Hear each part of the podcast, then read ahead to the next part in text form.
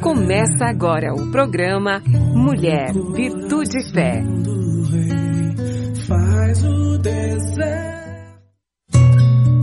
Olá, queridos. Olá, queridas.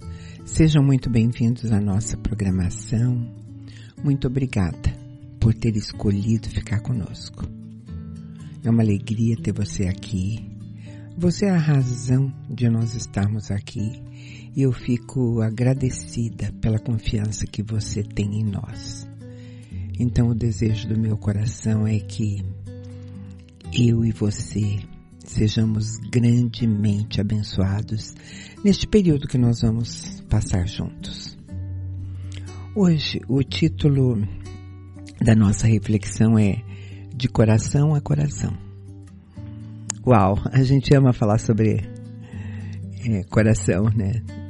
Nossa, o coração é a sede de, de, de todos os nossos sentimentos, dos nossos pensamentos, o nosso interior.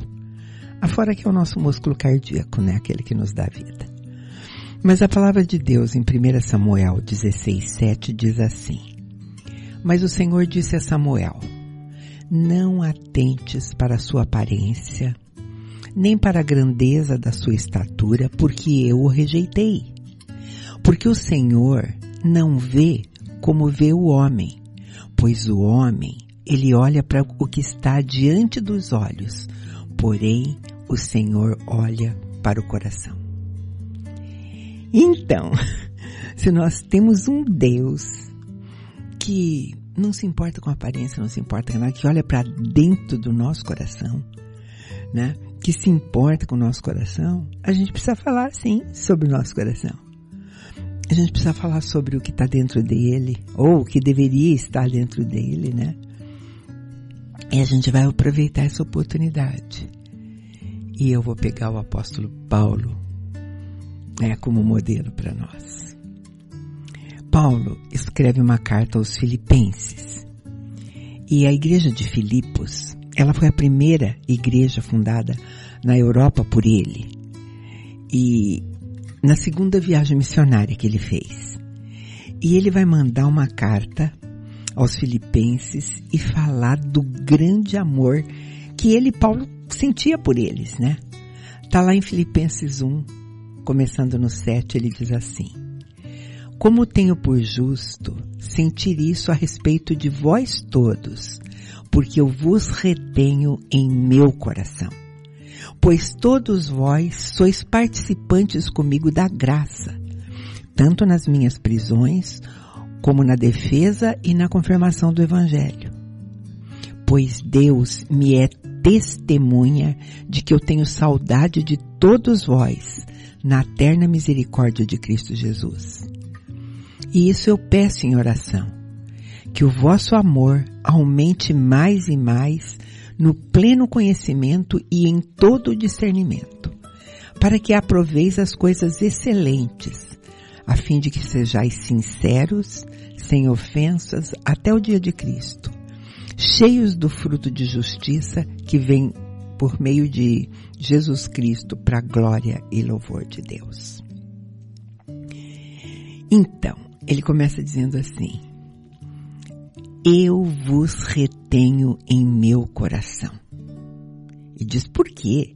Porque vocês são participantes comigo, tanto quando, quando as coisas estão boas, quando eu estou preso, quando eu estou falando uh, do Evangelho. E ele diz mais, ele, ele chama Deus como testemunha do que ele está falando. Ele diz, minha testemunha é Deus da saudade que eu tenho de todos vós. A Bíblia na linguagem de hoje, nesse verso, é, ela diz assim, Deus sabe que eu digo a verdade quando eu afirmo que o meu grande amor por todos vocês vem do próprio coração de Cristo Jesus. Queridos, eu vou repetir para vocês porque essa versão é muito linda. Deus sabe que eu digo a verdade quando eu afirmo que o meu grande amor por todos vocês vem do próprio coração de Cristo Jesus. Nós estamos falando de Paulo, querido. Um herói bíblico, claro, mas um homem, um homem de Deus, um homem de pensamento lógico, um homem, é, um homem sábio, um homem inteligente, é, de cabeça boa, sabe? Um homem destemido, que não tinha medo do, de perigo, nada. Ah, de repente, nesse trecho da palavra, ele está falando de relações de amor. Ele está mostrando um outro lado desse homem. Ele está permitindo que nós, eu e você, olhemos para dentro do coração dele. Sabe, queridos, nós somos seres humanos é, únicos. E você, únicos. Ninguém é igual a nós. Mas nós nunca estamos isolados. Nós sempre estamos nos relacionando uns com os outros. A vida é feita de relacionamentos e as nossas relações, elas, é, elas têm diferencial. Elas podem ser boas ou podem ser difíceis, podem ser perturbadas, frias, agitadas, dolorosas ou mornas. As relações em que nós fomos colocados, as relações que nós cultivamos, elas constituem a grande parte da nossa vida. E, e, a Bíblia, ela trata de maneira bem prática, em detalhes até, esse tema de relacionamento de amor, né? principalmente dentro da igreja. E a pergunta hoje é, será que nós conhecemos, será que nós vivemos uma relação de amor parecida com esta que Paulo está falando para a igreja de Filipos? Eu vos retenho em meu coração porque vocês são participantes da mesma graça comigo. E essa é a verdade, queridos. Como igreja, como cristãos, nós somos participantes da mesma graça. Né? Inclusive, esse é um dos motivos de eu estar aqui falando com vocês nós temos que saber que o que nos une é o amor de Cristo. Né? A, o amor de Cristo, Cristo é a coisa mais forte que existe entre nós, que nos liga. E hoje a gente para um pouco para pensar o que é que se passa em nossos corações. Como é que você olha para as pessoas que são participantes da mesma graça que você? Aquelas que frequentam a sua igreja, aquelas que se dizem cristãs, aquelas que te cercam, como é que você olha para elas? Com um coração cheio de amor? Se eu te perguntar, você deve ter ido ontem para a igreja. E aqueles que estavam do seu lado, né? Como é que você olha para eles? Eu quero te dizer particularmente que ontem, né, ao dar uma olhadinha assim, eu não conhecia as pessoas que estavam ali ao meu lado. Aliás, eu frequento uma igreja que tem mais de 13 mil membros, né? É, quando você olha para essas pessoas, você fica alegre porque você sabe, tem a convicção que elas têm a Cristo como Senhor da vida delas. Teu coração se enche de amor porque você sabe que você e elas são amados por Deus? É, eu estou fazendo essas perguntas para saber se você conhece uma relação de amor parecida com essa. Você tem relações sinceras de amor?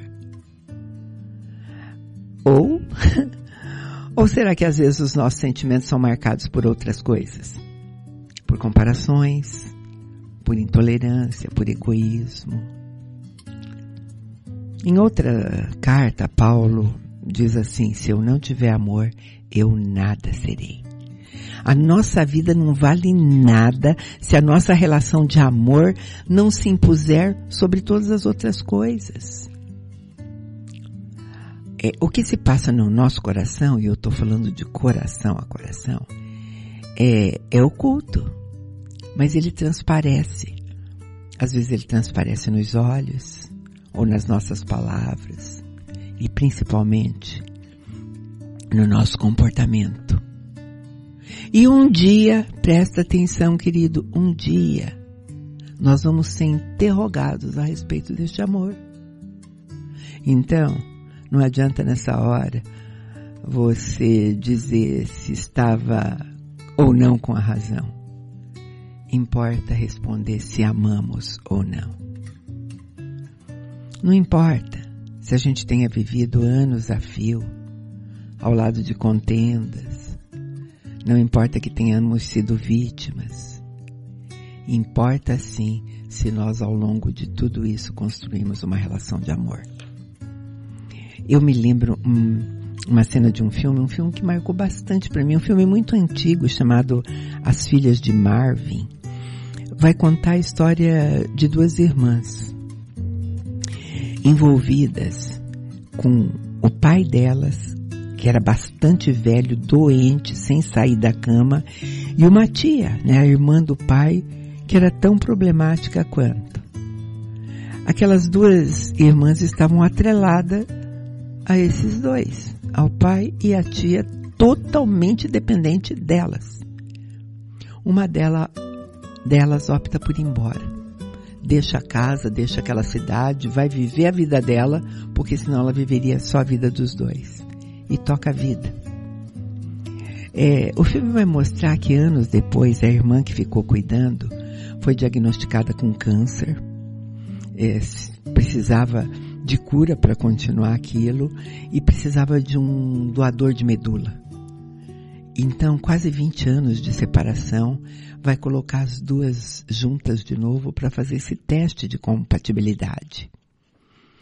A que tinha fugido de toda responsabilidade, é, voltou com os filhos, com a vida totalmente desregrada e percebe que a que ficou era muito amada, muito amada por aqueles, aquelas duas pessoas que ficaram ali e, um, e um, numa cena do filme ela diz assim, como deve ser bom ser amada por alguém assim? E a irmã dela responde não, não é nada disso. Bom é eu amá-los assim.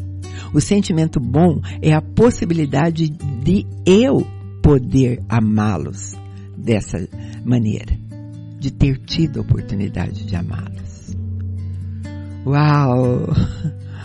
Mateus 22, 36 diz assim: Mestre, qual é o grande mandamento da lei? Respondeu-lhe Jesus: Amarás o Senhor teu Deus de todo o teu coração, de toda a tua alma, de todo o teu entendimento. Este é o grande primeiro mandamento. E o segundo, semelhante a este, é: amarás a teu próximo como a ti mesmo. Desses dois mandamentos dependem toda a lei e os profetas. Então, o que leva a perturbar as nossas relações de amor é aquele nosso velho eu, aquela criatura antiga, são é, os aborrecimentos, o egoísmo, a falta de interesse pelo outro, ofensas. Mas tudo isso são coisas de velha criatura, não tem a ver com alguém que entregou a vida a Jesus. Na mesma carta para os Filipenses, Paulo, em Filipenses 2, começando no 3, orienta assim: Nada façais por contenda ou por vanglória mas com humildade, cada um considere o outro superior a si mesmo.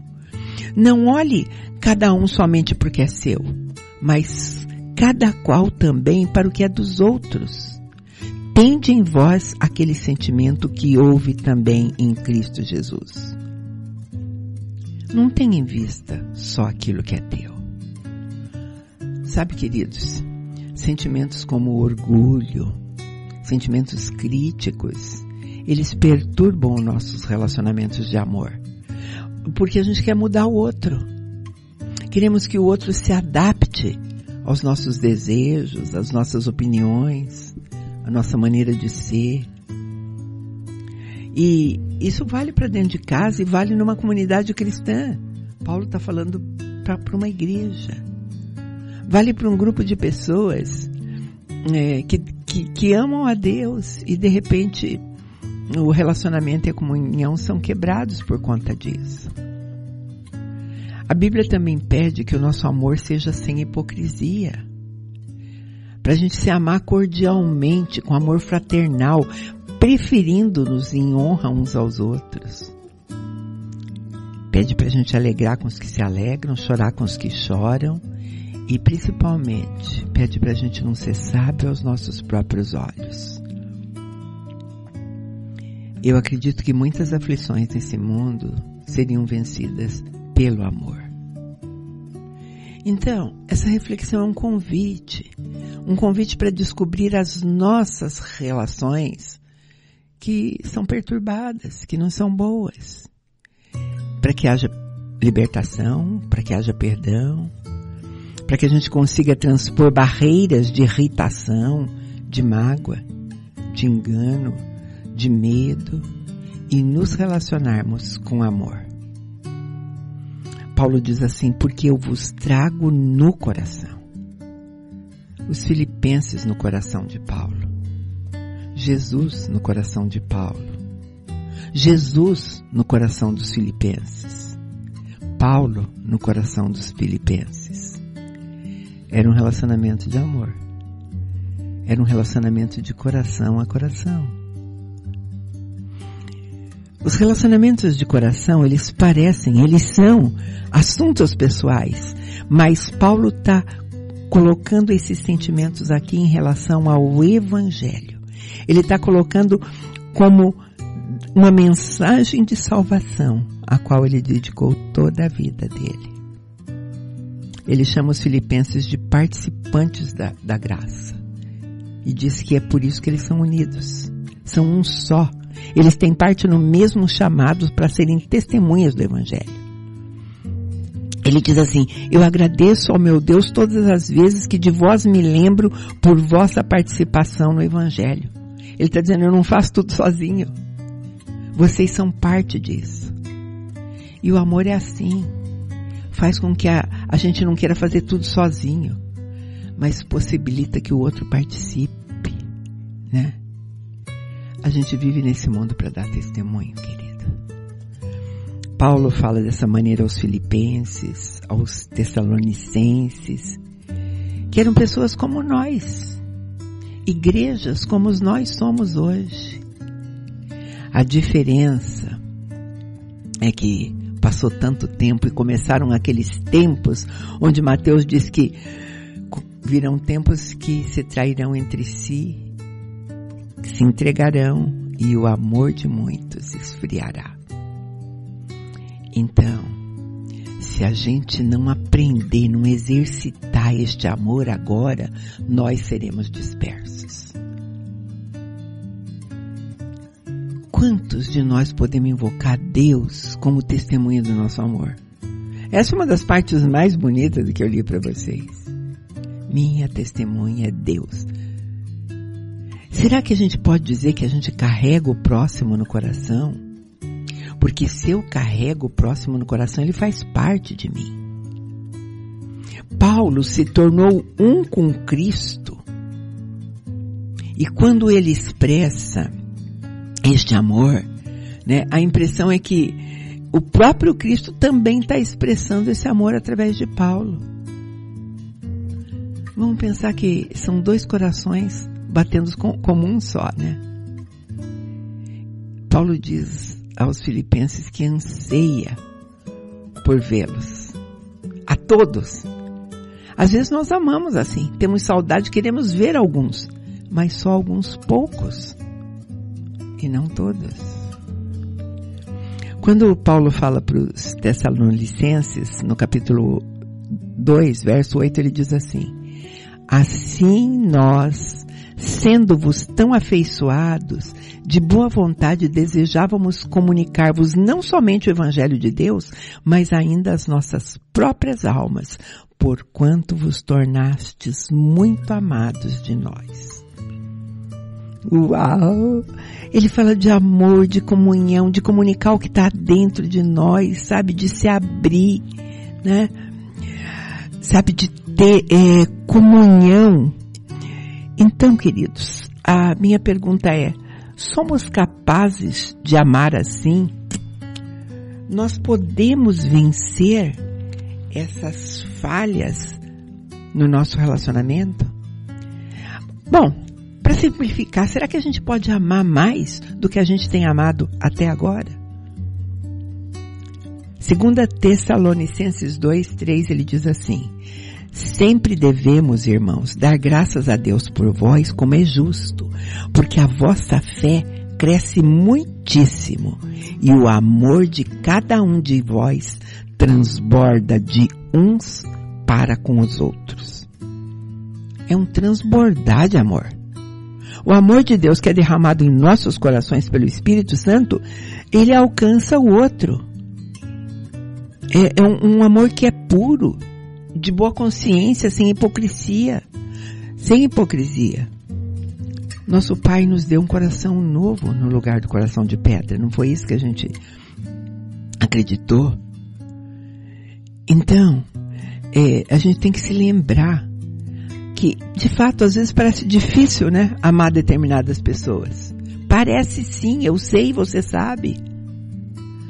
Mas a palavra de Deus diz assim: nós sabemos que chegamos da morte para a vida porque nós amamos os irmãos. Queridos, por nós mesmos nós não somos capazes de amar assim. Mas Deus se manifesta em nós, nos ensina a amar, né? Nos ensina realmente a, a solucionar eh, problemas que a gente possa ter. Isso. É o amor de Deus que nos liberta do egoísmo, e nos torna capazes de nos doarmos a alguém, ao invés de querer possuir alguém, de ter alguém para nós, né?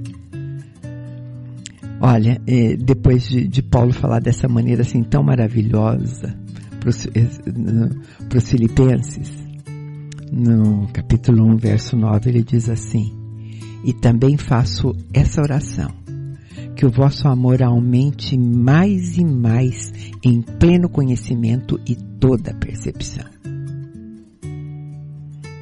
O crescimento na fé e no conhecimento vai se tornar manifesto na nossa qualidade de amor. Aquilo que a gente recebe da palavra tem que se concretizar na nossa vida diária, na nossa rotina, no nosso dia a dia. É o amor que prepara o terreno para o testemunho. E nisto reconhecerão que sois meus discípulos, quando vocês amarem uns aos outros. Se as nossas relações de amor não são bem resolvidas, o nosso testemunho é impossível. Eu quero fechar fazendo algumas perguntas para você.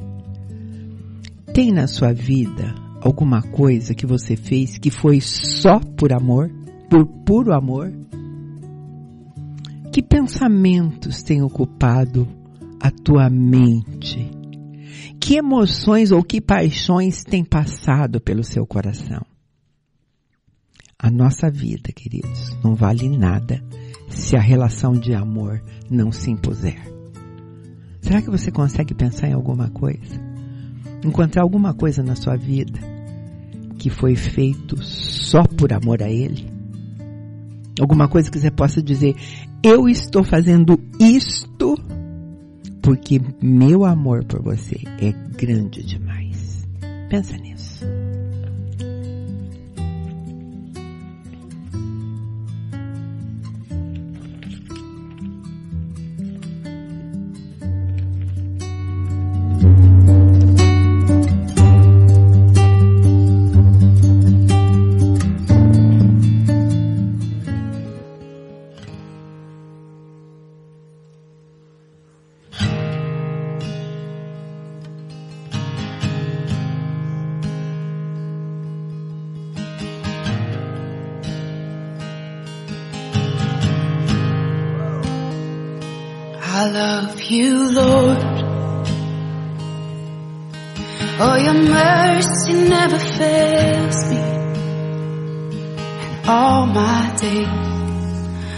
Been held in your hand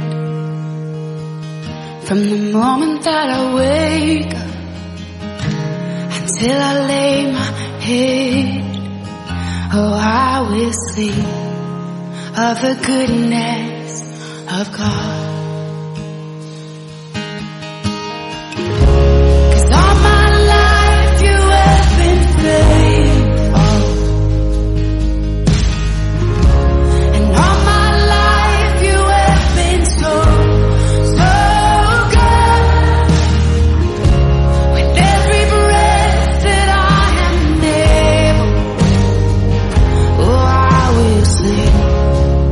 the goodness of God. I love your voice. You will lead me through the fire and in darkest night. You will close.